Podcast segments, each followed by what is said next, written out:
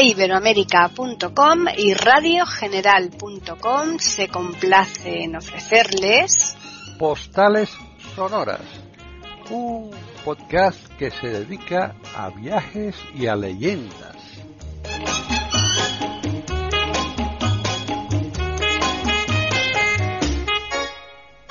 Bienvenidos otro día más a Postales Sonoras, Cultura y Leyendas aquí en iberoamérica.com.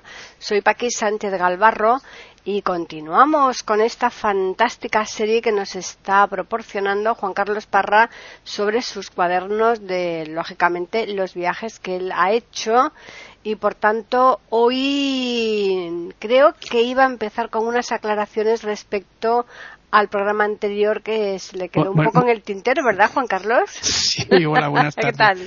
Pues aquí con mucho calor, ya sabes cómo Mm. estamos en Madrid, con un calor horrible. Horrible. Sí, quería antes de empezar dos programas, pero de, de dos viajes. Voy a- voy simplemente a hacer dos aclaraciones pequeñitas, dos puntualizaciones. La primera que el Palacio de Estambul evidentemente es el Topkapi Ujú. y el Tatoi es el de Grecia, es el del primer ministro de Grecia, ¿verdad? Sí. Y luego decirte, decir que en Huilin, cuando el viaje de China, el río que estábamos recorriendo era el río Li. Al final en el... Fíjate en lo el- fácil que era eso, recordar Sí, Lee, ¿verdad? que Sí, todo pero Lee. claro, a ver, este tipo de Pero cosas... tantas sí, cosas. sí. Me acordé después cuando ya, ya me, nos fuimos cada uno a sus casas y tal. Mm. Bueno, el, el, otra cosa que tenía que deciros también de China es que el- en el eh, poblado Jiangsu, que se vende un montón de cosas, hay una colina que yo te dije que era la colina Fubó, que es la colina del elefante. Hay una leyenda muy bonita sobre esta colina en que el emperador eh, tenía un elefante, bueno, le dio órdenes a un elefante gigante, como no le quiso hacer caso, eh, se lanzó sobre él, le atravesó con una espada y el elefante se convirtió en, en un elefante gigante de piedra. De tal manera que, bueno, es una especie de excavación. Como estas eh, zonas en las que se producen estas figuras, que te acuerdas que iba diciendo que había figuras que eran una, una señora con una madre y demás, o tres hermanas y demás, bueno, pues eh, aquí se produce es, es, eh, piedra caliza y entonces con el agua es muy fácil que se produzcan determinadas eh, oquedades, eh, cuevas que van produciendo pues eso, imágenes. Que bueno, hay que tener mucha imaginación también para ver en un sitio una señora con un niño en brazos, pero bueno, estas son las cosas que... Y aquí hay una especie de elefante, efectivamente hay una especie de trompa y por debajo del elefante se puede pasar unas escaleritas para ir a visitar y ver todo lo que es la, el río y las demás, de, porque arriba hay un mirador, ¿no? Y es muy bonito, la verdad. Para, Sobre para los recorrer. elefantes hay muchas leyendas bonitas y además incluso eh, se suelen tener mm, o se suelen hacer eh, como manaditas de elefantes de en tamaño Sí, desde sí, grande hasta pequeñito y, y- se dice no vamos era una de las Con- eh, con- mu- con la- con la múltiple- trompa levantada, Eh, ¿no? claro Que se dice que eso da, suerte, que da suerte y tal eso para la gente que Pero es, cua- cua- que es cuando hagamos el viaje a, cuando hagamos el viaje a la India ya os hablaré también del elefante porque en India sí que tiene un significado muy especial el elefante y Mm. para lo que es en sí la, la religión hindú porque el, el dios Ganesh sabes que es el dios elefante ¿no? Sí. bueno pero ya, ya hablaremos de, es. de, de cuando lleguemos allí Hoy, ¿dónde vamos a nos vamos? A hoy ver. vamos a, no- nos vamos a Egipto Uy, qué Egipto, bonito, un Egipto. país eh, legendario con mucha historia y sobre todo a partir de que eh, Jean-François Champollion, sabes que en 1799 se descubre la piedra roseta y Sí. él empieza a trabajar, un chico muy joven con 17 años, eh, es considerado como catedrático de, de lenguas, empieza a trabajar muy joven y, y descubre y, y descubre eh, lo que es la, la escritura jeroglífica. Hasta entonces, bueno, pues aquellos se consideraban como dibujitos, pero él, gracias a la piedra de Rosetta, que estaba en tres lenguas, en copto, en griego y en, y en jeroglíficos, consigue, mm, pues, eh, de estas mentes eh, privilegiadas e importantes, abrir la historia de un, de un, bueno, abrir la historia de Egipto, porque hasta entonces solo se conocía la historia que teníamos a través de los historiadores romanos, la época de la ocupación romana, ¿no? De Julio César, Cleopatra y demás. A partir de aquí, pues empieza ya a hacer una, una historia o, o a, digamos, eh, sistematizar todo lo que fue eh, el Egipto antiguo, ¿no? Bueno, pues vamos a ver. Yo eh, el viaje lo hicimos. Eh, siempre recomiendo aquí hacer estos viajes con un. bueno, te gastas un poquito más. mm, eh, a ver, importa, pero hasta cierto punto, Paqui.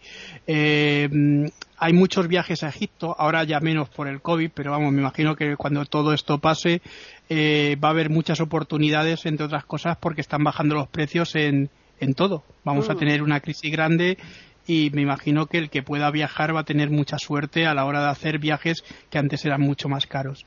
Bueno, pues cogimos un viaje de estos, eh, bueno, de, lujo, ¿no? Para que te hagas una idea, eh, la diferencia estaba en 200, 300 euros, no era mucho por persona, pero bueno, prefieres ir un poquito mejor, ¿no? Porque hicimos los dos cruceros, hicimos el crucero del Nilo, que es el que voy a hablar ahora, y luego hicimos el, el lago Nasser, con Abu Simbel y para llegar a la presa de Aswan.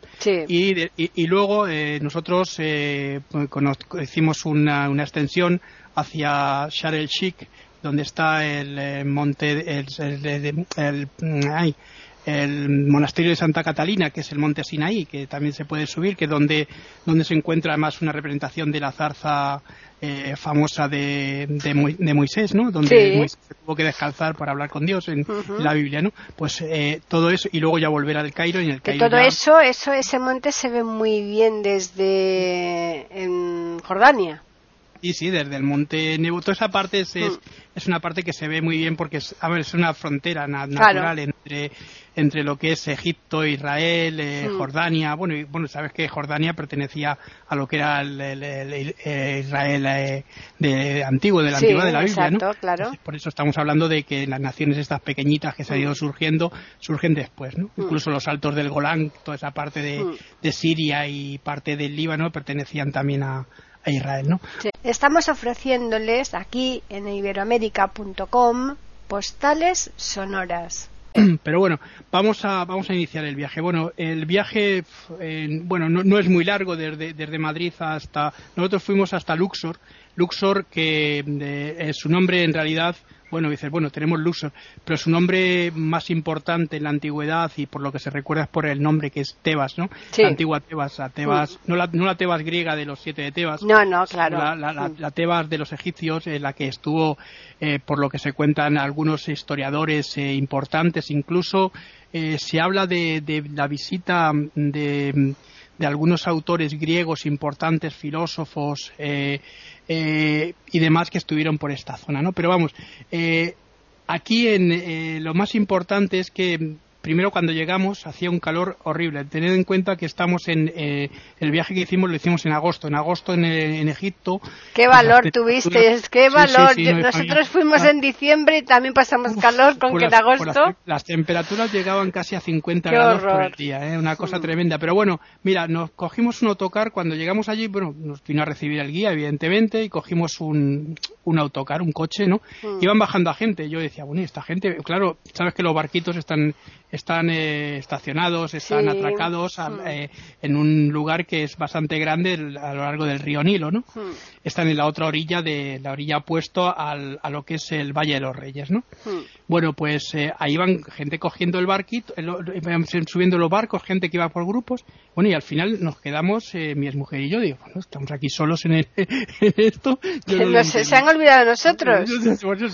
oye, dice, no, no, ustedes están aquí. Bueno, pues el guía que era un chaval muy majete, se llama Hamed, nos dijo, mire, ustedes van a ir solos con otra pareja que son de, Cataluña, ¿no? Un tal mm. Rafa y Isabel, ¿no? Un chico, mm. unos chicos muy majetes. Por cierto, él es, eh, ahora debe estar con problemas porque él era el jefe de mantenimiento de, de la zona franca, ¿sabes? De, de, los, los, coches. ahora tiene muchos problemas, ¿no? Mm. Bueno, pues eh, muy bien, unos chavales muy agradables. Él es, él es eh, oriundo de, Granada, pero bueno, llevaba mucho tiempo en, en Cataluña y muy buen chaval, ¿no? La verdad es que hicimos muy buenas amigas.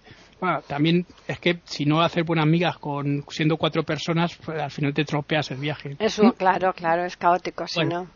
Bueno, pues eh, el, el, barco era un barco muy bonito, es un barco, bueno, estos barquitos son pequeñitos, pero bueno, tienen tres plantas, ¿eh? O sea, la primera planta, no, tres, cuatro plantas tienen, porque arriba hay una, una especie de la cubierta y una, teníamos, bueno, ahora te lo explico.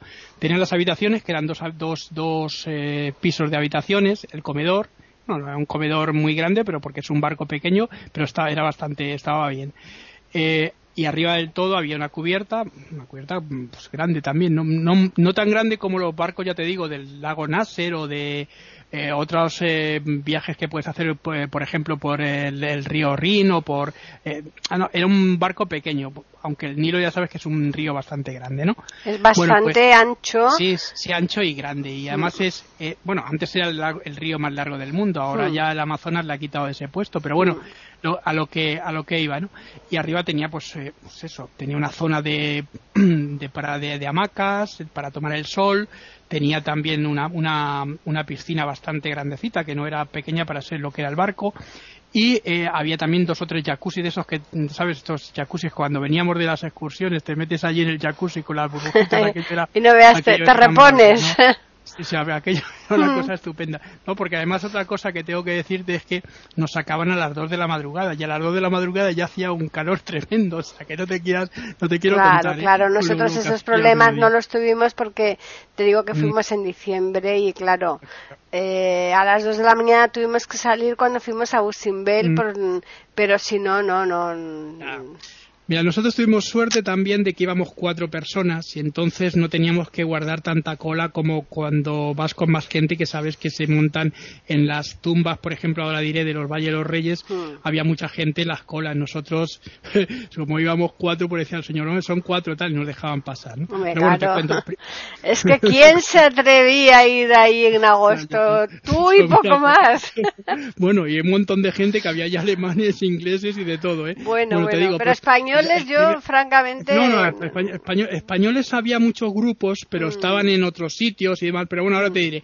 Nosotros fuimos al, El primer día nos fuimos a ver el templo de Karnak, que sabes que es uno de los templos más bonitos que hay en Luxor, en Tebas, en el que, bueno, sabes que hay el, eh, esa parte de entrada que se ven todas las columnas enormes. La altura es impresionante. Es, muy grande, sabes que no tiene techo, pero claro, sabes ah. que eh, ellos ponían una, eh, no era como los arquitectos ya romanos o más tarde como se empezaron a trabajar estas construcciones, eran unas columnas enormes para la sujeción del techo, que eran techos enormes de granito y bueno, mm. aquello había que sujetarlo, aparte que en aquella época los, los habitantes de, de, esta zona de Tebas todos vivían mirando hacia el templo. Los sacerdotes tenían un rango muy importante mm. dentro de esta sociedad, de esta cultura, mm. evidentemente, ¿no? Luego, eh, bueno, sabes que Karnak eh, tiene, esas representaciones que parecen carneros, que por eso se llama el templo de esta manera. Hmm. Esta es un templo además eh, dedicado a Ra, al dios, uno de los dioses más importantes, sí, al dios Ra de, la, de la, mitología del sol, de la mitología egipcia. Eh, este templo tiene, tiene varias partes. esta parte que es la de la entrada, Luego está la entrada ya, es la, parte de, dentro, que es la parte que ya está cubierta. Y mm. finalmente había un lugar que es el, el Sancta Santorum, que si te acuerdas se tenía eh, eh, bueno, había como una especie de ventanucos que daban el sol directamente se reflejaba en lo que eran los altos relieves. El alto relieve sabéis que es la parte que sobresale, mientras que el mm. bajo relieve es el que se hace con punzón, el que va a hundir. ¿no? Mm. esa es la diferencia entre alto relieve y bajo relieve. Mm. Que mucha gente habla de bajo relieves y alto relieves confundiéndolo las cosas. No significa que esté abajo ni arriba, no, no. El alto relieve es que destaca la figura y el bajo al contrario, ¿no? Es como si fuese hueco, hueco el vacío y lo que está por fuera, ¿no? Bueno, pues el Santo Santorum había esto y sobre todo hay una cosa que se, se, mantenía que era la barca esta del dios solar, del dios Ra. Hmm. Sabes que, como pasa en la mitología griega o la mitología romana, el dios Ra es el que lleva el sol y lo va paseando por la bóveda celeste hasta que el dios Sobek, que es el dios cocodrilo, se lo come y vuelve otra vez a salir. Es una cosa muy bonita estos, estas cosas que se comen. Sí, la mitología, claro, es eso, ¿no? ¿no? No, pero que te quiero decir que son cosas muy, muy, muy, muy bonitas. simplemente deciros que, bueno, que también hay una representación de aquí de Osiris y de Isis. Hmm. Isis y Osiris están muy presentes en toda la mitología eh, egipcia por un motivo, porque son eh, Isis es el, el, dios del más allá, hmm. e eh, digo Isis es la diosa, del, de, de, la tierra, ¿no? Hmm. Con su con su hijo Horus hmm. y Osiris es su marido, que es el que se encarga del más allá. Ahora cuando llegue, ya cuando lleguemos, eh, porque hay un recorrido que en el que pasamos pasamos en Comombo por uno de los templos más importantes dedicados a Isis, ya os hablaré de esta leyenda de Isis, la guerra entre Horus y su tío Set y por qué el ojo es importante para, para todas estas representaciones. ¿no? Estamos ofreciéndoles aquí en iberoamérica.com postales sonoras. Bueno, pues aquí eh, bueno, hay, hay una estatua gigante, gigantesca, de el dios eh, del faraón Ramsés, Ramsés II, que sabéis que es uno de los más importantes dentro de la cultura eh, junto con su mujer Nefertari, porque eh, en Abu Simbel, que tú lo mencionabas antes, el templo que, que, allí está está dedicado a ellos dos, fundamentalmente a Ramsés, pero también hay un templo pequeñito dedicado a, a su mujer, a Nefertari. Nefertari significa la bueno, mujer cuando decimos pequeñito no se vayan a pensar los oyentes que es una miniatura, porque ahí No, está, no, no. todo es a lo grande.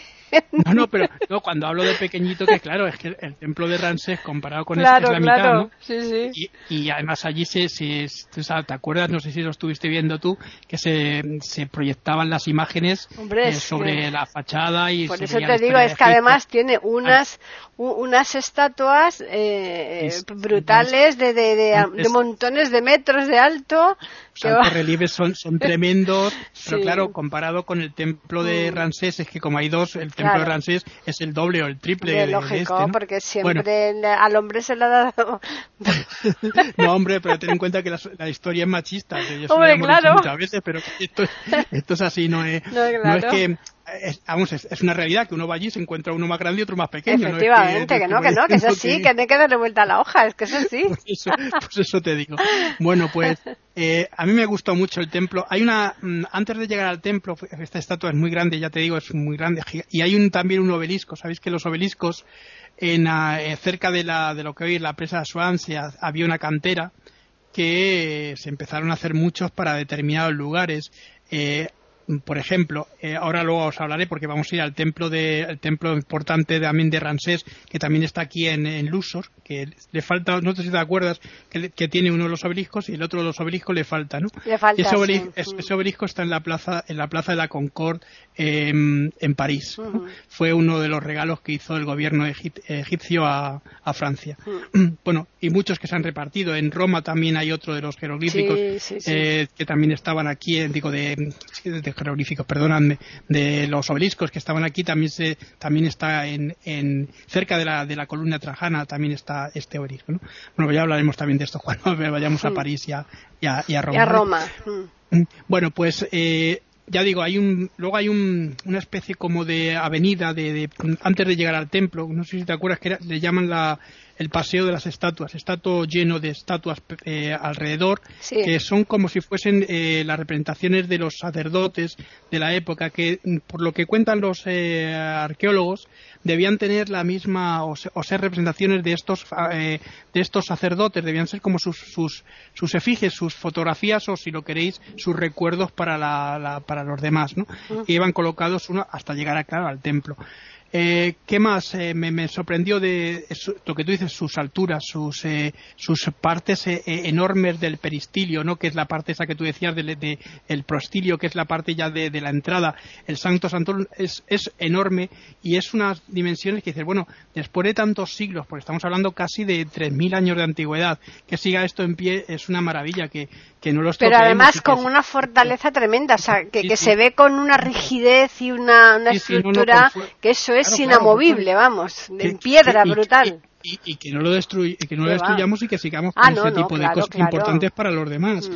Luego hay otro templo que también, eh, bueno, eso fue al día siguiente. Sabes que normalmente en el barco cuando llegábamos teníamos una habitación que no era muy grande, pero estaba bien, con una cama, eh, tenía su cuarto de baño y una, y una terracita Esos que... barcos se llamaban, no me acuerdo, no, no eran vaporetas, eran na- No, na- naboretas, na- no, es que sí, no me acuerdo so- bien. No, me acu- no me acuerdo tampoco el nombre. Pero le llamaban diciendo. una cosa así Sí, las... sí, y, y ya te digo que eran bar- barcos muy, muy, muy cómodos, ¿sabes? A mí me gustaron mucho más estos barcos pequeños que luego el que cogimos en el, en el lago Nasser, que eran unos barcos enormes. ¿no? Bueno, Para- esos para barcos. Juan Carlos, Mm, que mm. según se aparcaban, te hablo yo cuando yo fui, Mm. eh, había, a lo mejor se ponían en paralelo. Eso, eso, eso, de eso voy a hablar ahora. Pues porque habla, habla, porque tuvimos- es que eso es Sí, sí, sí. súper No, no, no, interesante. eh, a, a- a ver, digo, pues nosotros el barco nuestro no estaba justamente atracado el primero, ¿no? no. Eso es. Nosotros tu- tuvimos que recorrer varias entradas, o sea, lo que es como el hall de los hoteles, pero aquí como era un hall flotante, pues teníamos que pasar cuatro o cinco hasta Exacto. llegar al nuestro. Eso y bueno, esto, esto por el día no pasa nada, porque lo pasa, lo haces y ya está tan normal.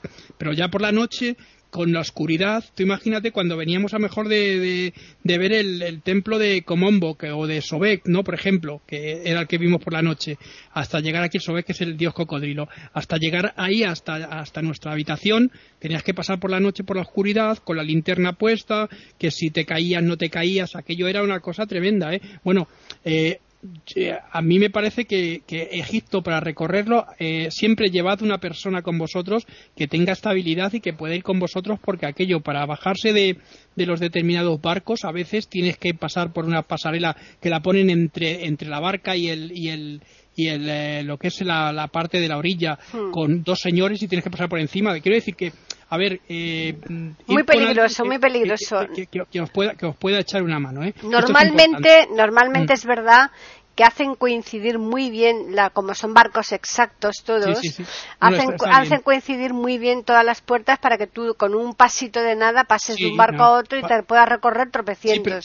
pero, pero, ya el, el, hecho de pasar de, porque lo que tú dices, tiene como dos flotadores, los barcos mm. por delante, son como lo que, a ver, no, me acuerdo el nombre, que también era un nombre así muy curioso que le daban, como lo denominaban, pues porque ya luego los barcos, ya sabes, los Oberoi, esos que había del, lago Nasser, son barcos enormes de, gran calado, ¿no? Mm. Aquí no, aquí mm. eran ya, eran barcos eh, A ver, si me acuerdo del nombre y lo decimos. Si no nos acordamos en este, ah, en este programa, lo decimos no, el siguiente. No te, preocupes que ya lo, ya, lo traeremos, porque sí, esto, esas son notas que, anotación. Y luego, bueno, pues estaba sí, bien pero eh, te voy a contar una anécdota, porque es que aquello fue, ya te digo, por lo que tú estabas eh, comentándoles ahora a los oyentes de la peligrosidad, que una de las, en uno, como el, crucero este te tarda cuatro o cinco días. Sí, sí, sí. Una, una, semana tardamos Una semanita, si yo no recuerdo bien ya. Pero nosotros estuvimos, fueron 11 días en total ten, ahí ten, en... ten, en cuenta, ten, en cuenta, luego que paras en un sitio, tienes que hacer el, el, tienes que pasar por las escalas aquellas famosas, ¿no? Sí, yo ya te digo que no me acuerdo porque es un viaje que hice hace bastante tiempo. Pero te digo que en una de las ocasiones el barco o el, eh, de uno a otro, entre y que vas pasando de uno a, eh, a otro, había, una, había una distancia como de 80 centímetros. Sí. Eh, 80 centímetros, que eso ahí no hay un paso largo, eso tienes que dar un salto. Tienes, que, saltar y tienes que saltar con Ahí tienes que saltar sí o sí. Entonces, yo, nosotros íbamos con, con mis hijos, ¿no? Claro. Y nos decían mis hijos, pues, a ver, eh, nos ponemos nosotros a un, en, un, en, otro en el, barco de al lado y os damos la mano y tal. Y, Antonio dijo, no, no, yo no me arriesgo porque es que además tú te caes entre media de los dos barcos. Y te ahí, puedes hacer daño y te puedes partir una pierna. Te puedes ahí, vamos, desgraciar totalmente, ¿no? Si no mides bien. Y entonces eh, eh, dijo Antonio que no, que no, que él no pasaba. Dice, yo desde luego no paso. Y, y entonces quitaron una puerta y la, Descolgaron una puerta y la pusieron a modo de tablón en, de puente entre los dos, entre los, dos barcos. Yo, ya te contaré también una anécdota que, que nos pasó a nosotros porque en Abu Simbel claro, pero sabes que era Busimbel eh, eh, era tremendo, hasta llegar al barco había que pasar por aquellos lugares que eran muy estrechitos, que había como una especie de, de, acantilado. Sí, eh, sí, y era, tremendo para pasar mm. por allí, no había ni baranda ni nada. Mm. Entonces yo le dije al, del barco en, en, en Abu Simbel, al capitán, porque me dijo, oye, mira, estáis metiendo por aquí las maletas con un barquito mm. para llegar allí donde se hace el espectáculo, podríamos ir, yo te pago si quieres el barco. Dijo, no, no, no, no, no se preocupe usted que no le va a pasar nada. Bueno, pues como era, como era de noche, ¿sabes? Hmm. Eh, cuando fuimos estaban todos los barcos apagados porque sabes menos el nuestro que habían puesto todas las luces encendidas. Y decía la gente bueno y por qué tienen aquí las luces encendidas claro porque se lo había pedido yo al, capitán porque es que era muy peligroso claro claro claro. Bueno bueno, eh, bueno, esto es importante. Nosotros además que nosotros nos ayudábamos mucho, Rafa me, me, echaba siempre una manita y tal para, para acá, para allá, hmm. porque es complicado, es complicado. Claro, no, bueno, Eh, eh, ya digo, los desayunos eran muy buenos. Eh, Estamos ofreciéndoles aquí en iberoamérica.com postales sonoras una de las cosas que me gustó mucho, ¿sabes? Porque se comía bastante bien, en el, ¿sabes? Que era buffet, como siempre, ¿no? Hmm. Pero se, comía muy muy bien eh, los postres. Los postres son unos grandes eh, reposteros los, los eh, musulmanes. En cualquier país que vayáis de, del mundo, del ámbito árabe o musulmán, vais a comer mucho la miel, utilizan mucho la, hierbabuena, las almendras, las, almendras sobre todo. Aquí, tenemos el turrón, que el hmm. turrón es un derivado de uno de los hmm. postres que ellos tenían, ¿no? Que era esos postres que eran para, para que les durase, bueno, eran como comidas que le durasen para tiempo cuando hacían largos recorridos. Bueno, y ahí quedó, quedó el turrón y quedó, quedaron estos postres también, las almendras, los pistachos. Eh, no sé, a mí me, me, gustó mucho, ya te digo, eh, comer este tipo de, de mm. postres porque además son muy sanos, son sanos claro, hasta claro, ¿no? Todos los frutos secos son sanísimos. Engordas, pero son muy... muy, pues no se engordan tanto, según Albert Ronald Morales, el creador de la frutoterapia, ¿eh? No, no... Mm, Así que... depende, yo me imagino que de los que te coman. Hombre, claro, si te vas a comer un saco, si te comes un saco de lechuga también, también engordas, ya, ¿eh? Ya, pero te digo que esto es como todo. Esto es como si tú lo comes con, con racionalidad, pues puedes comer a, claro, claro. las cosas más insólitas. Bueno, por lo que te decía, que comimos muy bien, hmm. también se Y luego, eh, otra cosa que no sé si a ti te pasó, pero a nosotros cada vez que llegamos nos hacían con la ropa un dibujo. Ah, eso, eso, eso yo te voy a decir. bueno, eh, sí, sí, sí, con toallas, lo hacían con las toallas. Sí, sí, con, con las toallas y con, y con ropa que tú tuvieses allí, porque a, mí me pusieron una camiseta también de las mías. Allí, pues. Auténticos maestros, pero yo me llegué a asustar un día, porque te ponen a lo mejor un, un, cocodrilo. un cocodrilo, o te ponen cualquier un, un señor que está como colgado, pero... O un señor que está rezando. Eso, eso, eso, yo, efectivamente yo cuando entro el, el, primer día, porque eso fue el primer día, cuando yo me veo en el, yo según entro ahí en el barco, en mi habitación, con Antonio, y me veo en el sillón que estaba de frente a un, señor, sentado, Mira, eh, eh, se me encogió el, el, alma. Yo, mira, le pegué un grito a Antonio y digo, pero ¿qué hay que un señor? Y dice Antonio, pero ¿cómo? Digo que sí. ¿eh? y pues, pues, pues, nosotros igual, había primero uno de los días... Oye, pero maestros, maestros haciendo esas cosas. me, ¿eh? me, encontré un cocodrilo delante en, tal, me llevó un susto. Y, y, otro, día, otro día vi un señor que estaba allí rezando, el primer día que estaba al, al, lado de la cama, de rodillas, allí rezando. pero ¿con qué arte hacen eso? Yo, muy, muy, de verdad, muy bonito, maestros, la verdad ¿eh? es, precioso, es para hacer fotografías todos los días con, eh, con, ese tipo las de hicimos, cosas. ¿eh? De todos, no, no, si nosotros también, y, muy bonito. Ya digo que es, es, es, un espectáculo ese tipo de cosas. y luego na, na, navegar, no me lo nadie, ¿eh? sí, una cosa alucinante. Luego, luego, otra cosa que también os digo que navegar, porque bueno, en, en, eh, Luxor te quedas unos días porque claro, tienes que ver el Valle de los Reyes, el Valle de las Reinas, mm. el, templo de Hasuset, que, que, que, tampoco está muy lejos. Mm. Pero bueno, eh, quiero decir que mm, eh, navegar en estos barquitos también es muy agradable porque sales a la terracita después de, de haber cenado, te, te, sientas allí en una sillita y es muy, muy agradable la brisita de, en esos, esos barcos, Juan Carlos, fue donde nosotros vimos por primera vez arriba en la cubierta esos aparatos eléctricos que yo un día lo comentaba ahí en nuestra lista para los mosquitos, cómo, los, los, acribillaban, vamos, los achicharraban. Sí, sí, es verdad que los tenían esos aparatos. Pues ahí fue donde yo lo vi por primera vez, pero exagerado, ¿eh? Yo, yo, lo, yo, lo, yo lo, este viaje lo hice en el 2002 y también fue de los primeros porque luego las empezaron a poner, fíjate, cuando, cuando ya empezamos, empezaron a ponerlos en las pescaderías, aquí mm. esos que son como, como de color violeta o azulito, ¿no? Sí. Y ya los empezaron luego a poner aquí en todas las pescaderías porque sabes que en las pescaderías hay muchos mosquitos y, demás y moscas y los ponen para eso, ¿no? Y pero pero entonces entonces lo que tú dices de los primeros que, que empezaron a salir, eh, yo creo que igual que tú lo, lo primero que lo vi fue aquí en mm. este sitio, en, estos barcos. Mm. Bueno, pues eh, eh, al día siguiente te digo fuimos a ver el templo este que te he dicho de Ramsés, que es el templo bueno, quizás sea el más, más importante que había en Tebas o, o, si lo quieres estos dos, Tebas y Karnak, porque ahí sabes que había un intercambio de dioses. Salía un dios hacia un templo y volvía, eh, volvía luego con, eh, hacia su propio templo, pero en dirección del otro templo. Que era una cosa muy curiosa, eran los viajes que se hacían, de, digamos, para, para los ciclos de las cosechas, o en este caso para las crecidas del Nilo. Sabes que eran muy importantes para poder ver los momentos de crecida cuando se podía plantar, porque el río creaba ese limo que era fértil para poder plantar eh, y después pues bueno el tiempo de, sequía cuando no se producían las las eh, digamos estas riadas del, del sí porque ahí en Egipto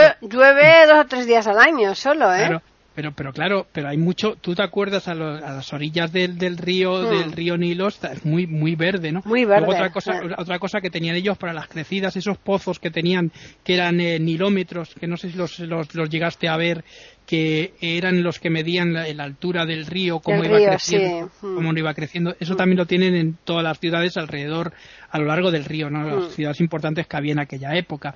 Bueno, pues este templo tenía, tenía como, es como se dividían, eh, tenía una calle central, no era como el templo este de Karnak, en, el, en, la parte de la izquierda, eh, encima había estaba este obelisco que os decía, y enfrente había uno gemelo, que era el que está ahora en la Plaza de la Concordia. Bueno, pues eh, se pasaba por esta calle, por la, parte del eh, peristilio, que aquí es mucho mayor, mucho más grande que el templo de Karnak, porque este era el más importante de, de, esta zona de Tebas. Y una cosa que me sorprendió, fíjate, es que en la parte de arriba de la parte izquierda del templo, habían, habían hecho, estuvimos allí dentro, habían eh, establecido, habían hecho una mezquita. Claro, de, una mezquita, pero dentro de lo que era el templo, ¿no? Y allí va la gente a, orar, a orar habían puesto un ventilador arriba para, claro, sabes que hace un calor horrible, pero bueno, pero pero que la gente allí orando en, en un templo que primero fue eh, egipcio, luego fue romano y al final pues es un templo, bueno, también tuvo mucho que ver con el cristianismo, el primer cristianismo de, ¿sabe? de los coptos que, que también estuvo por esta zona, con, sobre todo en el Cairo, pero aquí también y, luego ya finalmente eh, árabe musulmán, ¿no? Sí, sí. Ese, ese templo, no sé si es al que tú te refieres, que yo, porque ya no me acuerdo yo muy bien, estaba, estaba la, había una estatua de creo que de Ramsés, pero de, de, no sé cuantísimos metros tumbada, o sea, la, era eh, en una habitación tan brutalmente larga y yo, yo nunca he visto una cosa tan inmensa. Eh, eh, ese, eso, es, eso estaba en este templo, efectivamente, que es lo que iba a comentar mm. ahora. En la parte de la derecha, que es la que tú dices, estaba esta, esta estatua caída. Caída, y detrás, y, y, detrás estaban lo que se llaman los, no sé si te acuerdas, de los, eh, ¿cómo se llaman? Los llamaban los gemelos de Mennom, que eran dos estatuas enormes también. exacto, como de custodiándolo. Que, que, custodiando, que estaban también mm. detrás. Sí, pues también, pero y que debió ser mucho mayor pero lo que parta que, claro, con el tiempo eh, lo que se utilizó la piedra del templo fue para mortero, para, para fabricar casas. Hmm. Sabes que, mm, eh, a ver, se empezaron a quitar muchas cosas de muchos templos para, por, claro, para, para, para fabricar eh, otro tipo de construcciones fuertes y demás. Eh, y esto es lo malo, que muchas, muchas cosas han quedado.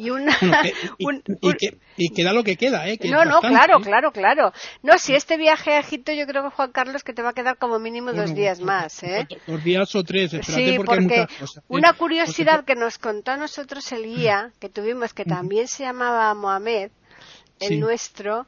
yo creo que eran casi todos Mohamed. Sí, yo creo que ahí se llaman igual.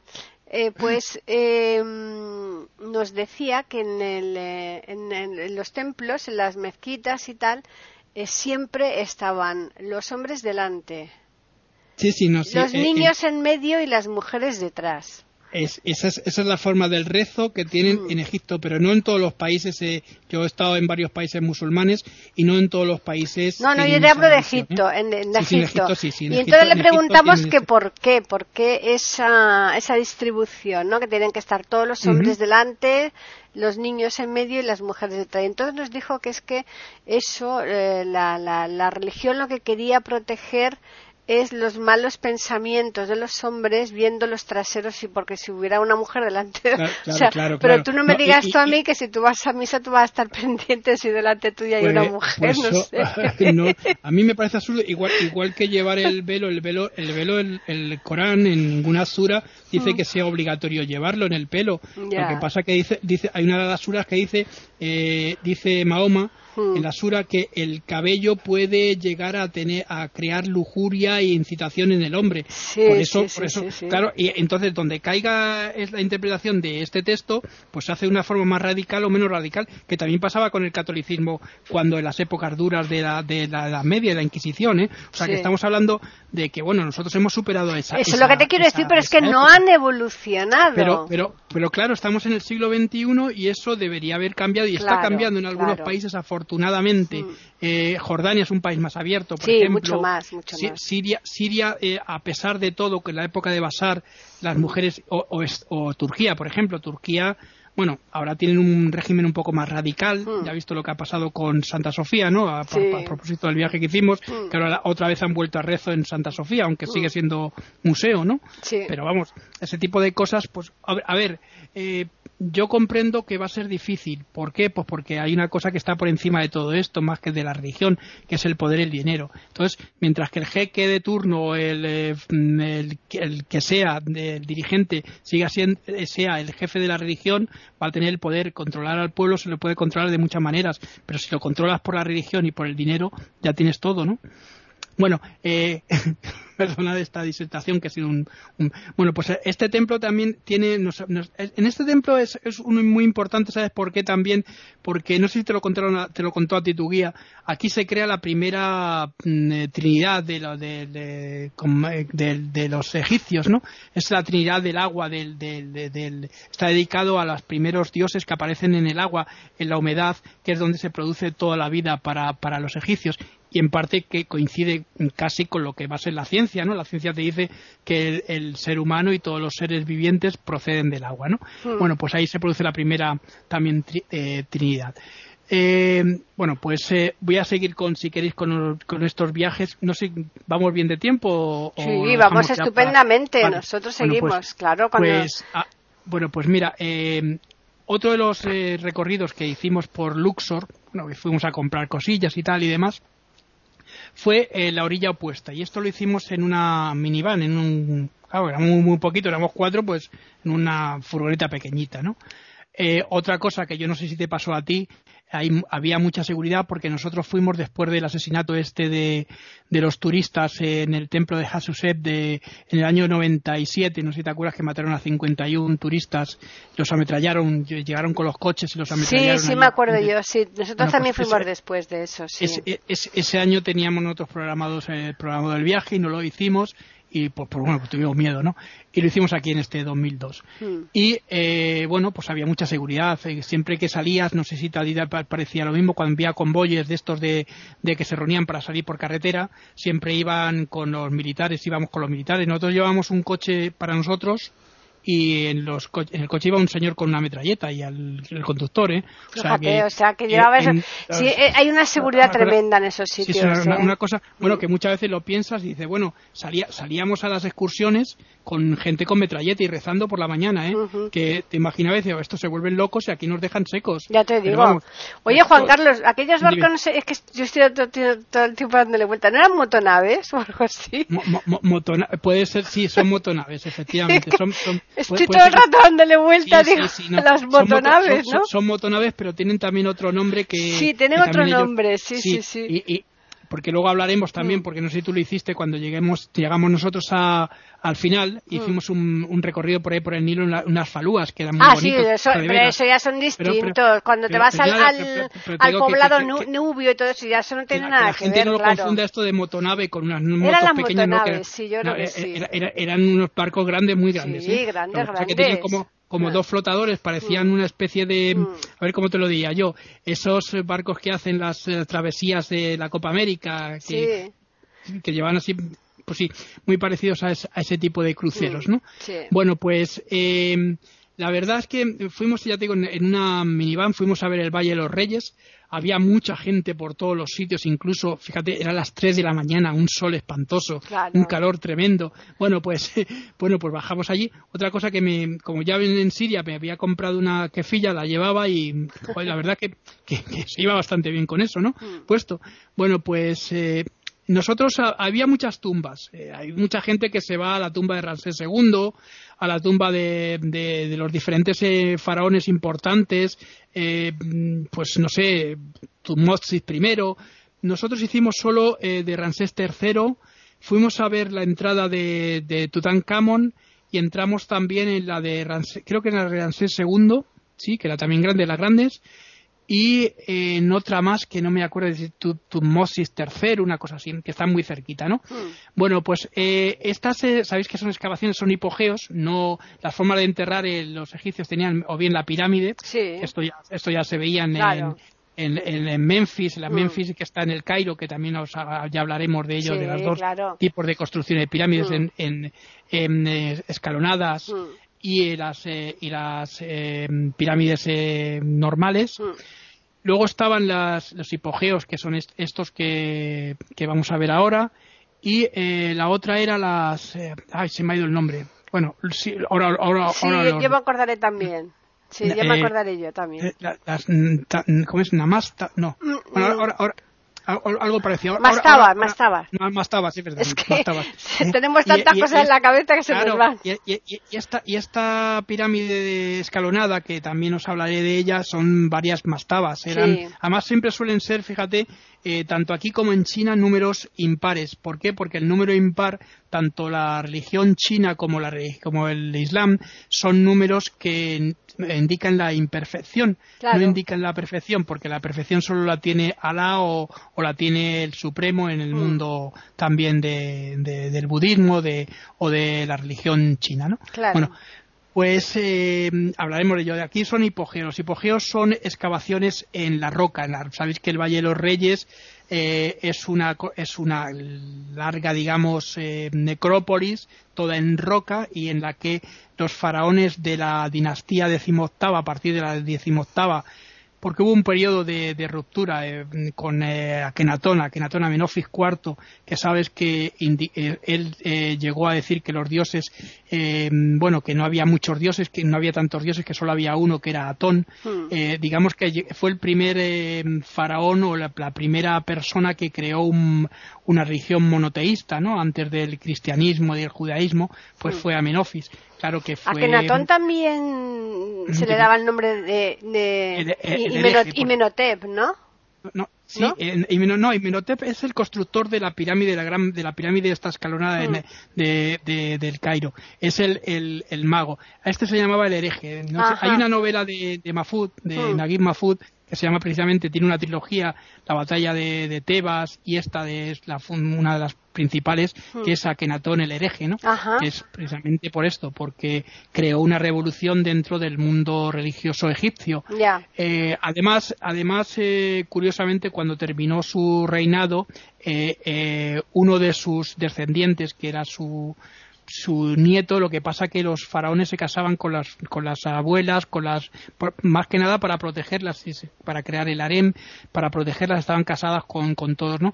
Pues uno de sus nietos era eh, Tutankamón, que luego llegó a ser faraón, un faraón, el faraón niño con el nombre de Tutankamón, ¿no? Tutankamón, sí, pero, eh, pero porque los Imenotés hubo varios, y yo pensaba que Imenoté IV era el mismo que este. No, no, no, no, no, no, no, era, este es Amenofis IV. Ah, Amenofis IV, es verdad, eso, Amenofis sí. IV. Y Menotep sí, tú lo confundes sí, porque Menotep es el nombre del constructor de la Gran Pirámide. Exacto, sí. Sí, sí. Pues esto es Amenofis IV, que dije antes, o Akenatón, Akenatón primero. Sí, sí, perfecto. vamos, que duró, poco, porque, ah.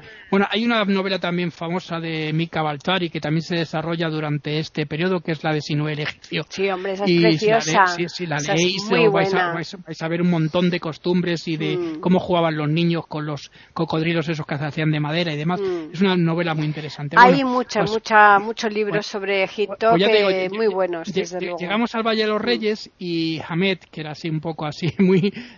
A ver, eh, nos dejáis pasar, que somos mm. cuatro y tal, se lo decía el señor de allí de la puerta. ¿eh? Ah, vale, pues que pasen. Como éramos cuatro, pues claro, Claro, Una cosa, no, no, no, no, no, teníamos que guardar esas enormes Esas colas, claro. sí, sí. Bueno, pues las, eh, curiosamente, cuando uno entra en un, en un hipogeo, eh, se piensa que es algo distinto, hay mucha luz porque estaban muy bien iluminados, tienen muchos eh, dibujos eh, de diferentes eh, circunstancias para que el muerto pueda viajar con todas las comodidades al más allá.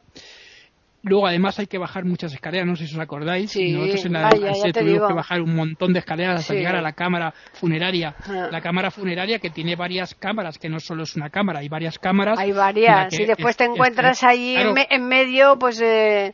Eh, eh, están en el ataúd de piedra. El ataúd de piedra. bueno, el sarcófago en este caso. que se supone que dentro está, pero a saber lo que hay dentro. dentro había otro sarcófago de madera mm. y luego después dentro del sarcófago de, madera hay otro sarcófago a la mm. vez que era de supuestamente en oro, hecho en oro mm. con una máscara del faraón en oro. Si de, lo que tenemos de Tutankamón en el Museo del Cairo, que tú lo viste igual que yo. Ahí hay de todo, lo que quieras y más. Hay, hay, hay, una barbaridad. Imagínate las tumbas mm. eh, que fueron saqueadas, evidentemente, casi todas, mm. de el faraón Ramsés II, que fue uno de los más importantes, mm. o de cualquier otro faraón importante de cualquier dinastía anterior. Ya te digo. Era, era impresionante, si ya te digo, que, de, que, lo que lo que encontró Howard Carter en 1922 fue una barbaridad, porque la verdad que lo que encontró en el Valle de los Reyes, por casualidad, por cierto, porque claro, esta tumba estaba, estaba sellada después de haber estado sellada, es decir, se vio que estaban las cosas tiradas, pero como debieron escucharlos a los ladrones, salieron por patas claro. y, lo que, y lo que hicieron fue sellarla otra vez para mm. que se quedara allí. Entonces, al derrumbar una pared, que era la, la de la tumba de Ramsés II, no, San Ramsés III, perdón, eh, descubrió que había otra pared, porque está muy cerca de una tumba, y allí golpeándolo, pues abrieron. Una de las cosas también que Howard Carter era muy inteligente eh, y era que, bueno, retiró a todos sus. Eh, hay una leyenda que ahora, os hablaré de la leyenda muy famosa.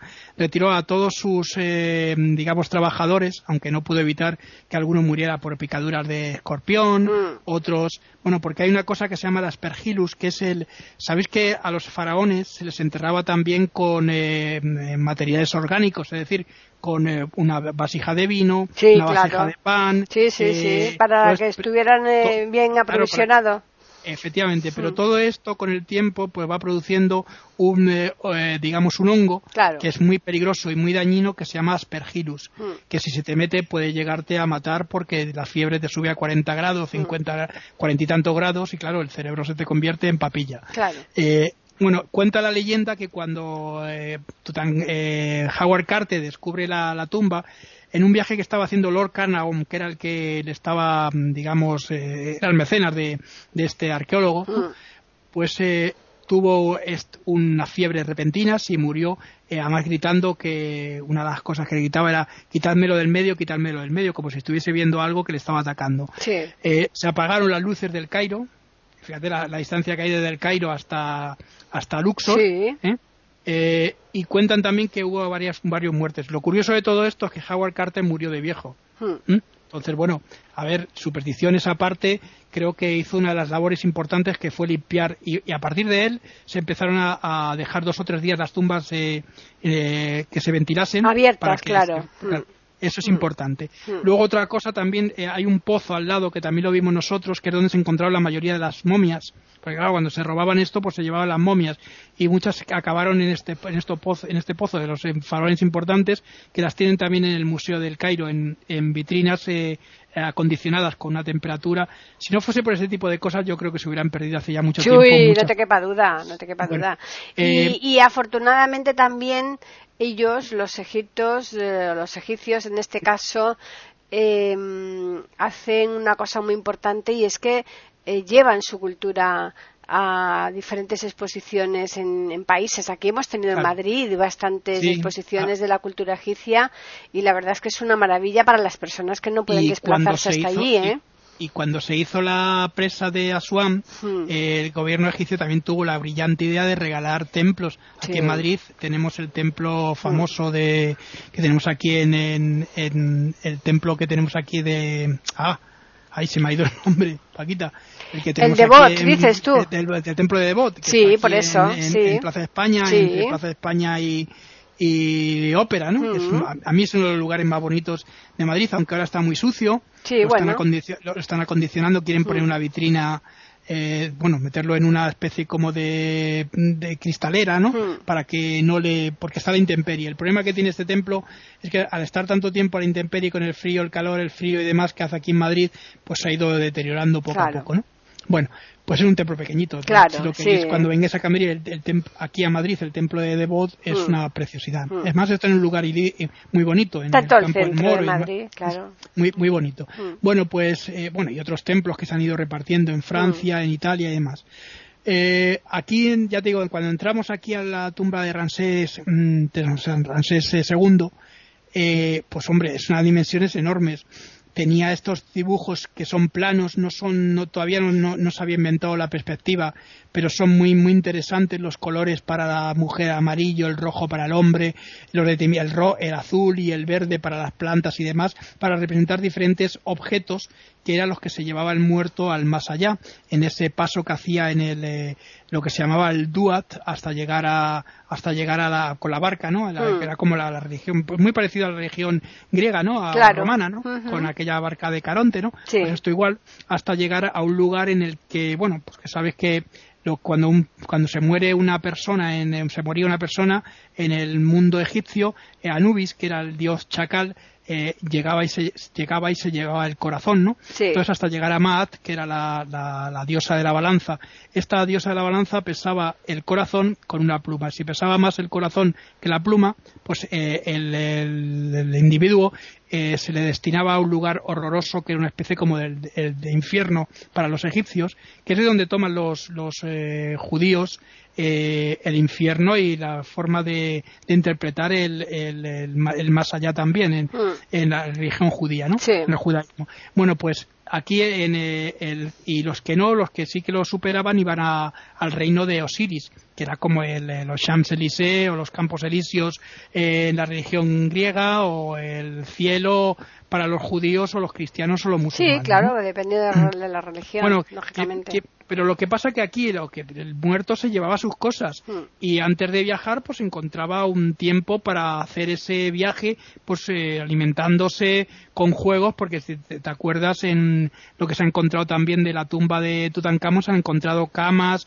se han encontrado juegos con los que se había un juego, un juego muy parecido al, al, ajedrez pero mm. era con distintas normas con que era pues eso para, para intentar vencer a un ejército no mm. un ejército vencía a otro eh, también hay dos o tres allí en, la tumba de Tutankamón, que ya hablaremos de ella cuando estemos en, en, el Cairo. Sí, en el Cairo, sí. Bueno, pues aquí a mí me, me, gustó mucho subir y bajar estas escaleras, sobre todo, sobre todo porque... Porque, eh, porque teníamos menos años y ahora no, nos gustaría tanto, ¿eh?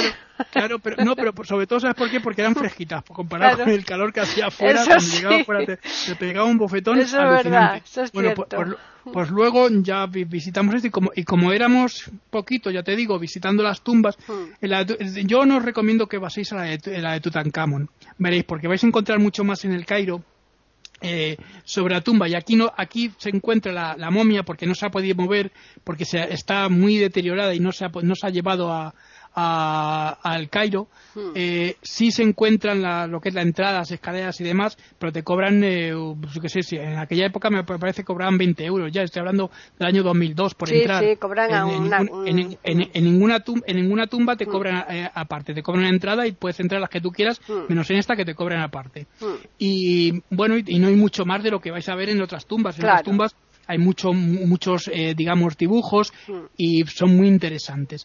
Eh, después, eh, eh, al siguiente día, que fuimos al Valle de las Reinas, la diferencia, pues, a ver, en el Valle de las Reinas estaban enterradas las princesas, las hijas, todo lo que eran las mujeres que estaban que pertenecían a los arenes, ¿no? Hmm. De, los de los de los grandes faraones, porque ahí está, por ejemplo, la tumba. Nosotros fuimos a ver la tumba de Nefertari, evidentemente, hmm, grandes importantes. Esa es importante y esa hay que verla, tiene claro. Muchos dibujos, tiene muchas, eh, digamos, muchos jeroglíficos, hay bastantes importantes también, eh, porque claro, el problema de todo esto, ¿sabes?, está en los robos. Se ha robado mucho y muchas piezas también se han llevado a los al Museo del Cairo y a otros museos, sobre todo los museos eh, europeos, si vais al British vais a encontrar mm. muchas muchas piezas de arte egipcio. Si vais al Louvre, lo mismo. Igual, igual. Incluso, incluso aquí en Madrid mm. tenemos también. de las Pero es un espectáculo ver las paredes llenas de jeroglíficos, ¿eh? ¿eh? es, es muy bonito porque son paredes blancas, ¿verdad? Esas sí, blancas, es muy, muy curioso eso. Y, y destaca mucho mm. esas figuras grandes, gigantes, de personajes con el pelo ese largo, con los eh, esos faldoncillos que se ponían de esa piel oscura y mirando hacia un lado u otro que representaba una cosa o, la, o la, contraria.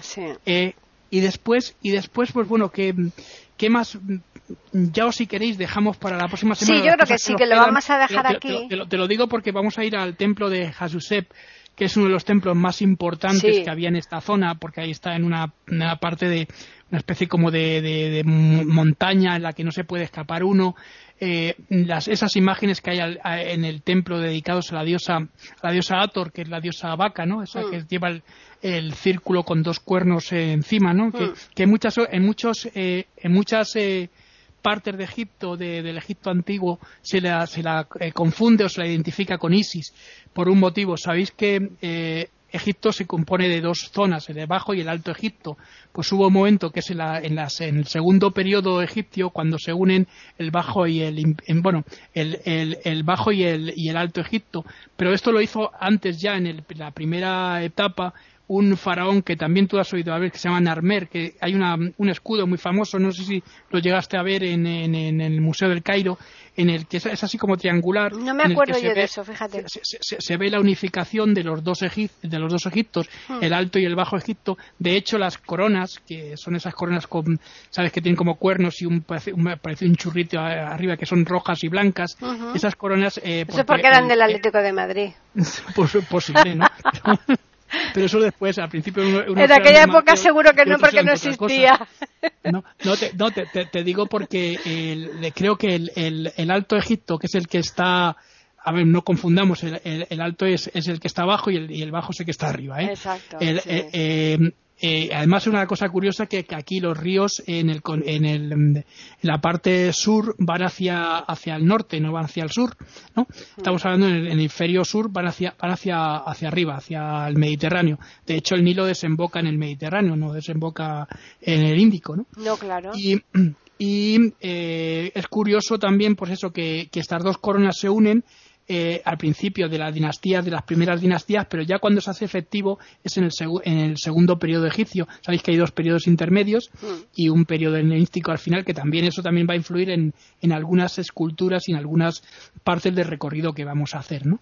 Bueno, y si, y si, lo, y si lo queréis os emplazo, os emplazamos para aquí y yo hasta el próximo programa eh, más que nada para que no tengáis el problema que tuvo Stendhal, ¿no? Ese de acumular tantos datos y marear. No, no, no, es mejor sí ir haciéndolo poco a poco y además la semana que viene, que también es agosto para nosotros ahora, igual que cuando tú hiciste este viaje, vente de negro totalmente, Juan Carlos, ¿eh? Para grabar, porque dicen que, bueno, ellos allí iban eh, los que los que te llevaban aquellas eh, coche de caballo, tipo coche de caballo, que ya hablaremos la semana que viene también. Sí, sí, la semana que viene porque llegaremos a un mm, lugar que es Por eso. Sí. En Comombo sí que fuimos en coche de caballo. Efectivamente, es que ahí van todos ellos con capas, eh, vamos, hasta arriba, eh, negras todas. Y le preguntamos que por qué decían que es que el negro repelía el... Sí, sí, fíjate hasta qué punto. Yo me compré una chilaba, hmm. sí, y bueno, llevaba, pues lo que te he dicho, parecía, la verdad es que parecía un musulmán musulmán, porque llevaba la quefilla, llevaba la, la, chilaba que me compré, me, bueno, iba, iba con los calzoncillos solo por debajo, ¿no? Me extraña.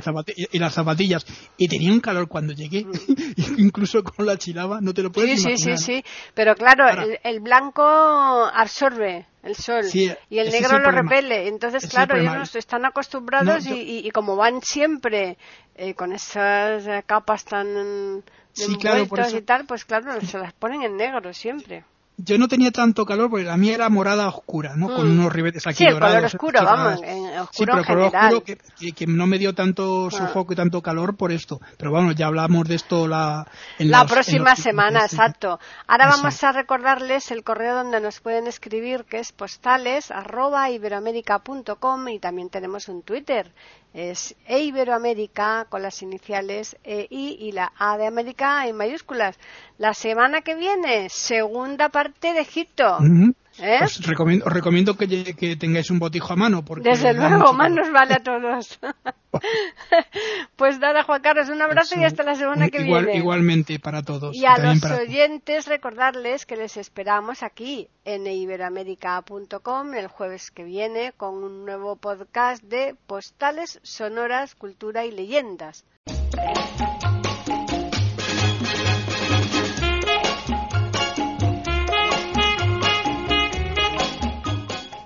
Acaban de escuchar un nuevo episodio de Postales Sonoras, ese podcast que cada semana emitimos con mucho gusto en iberoamerica.com y radiogeneral.com.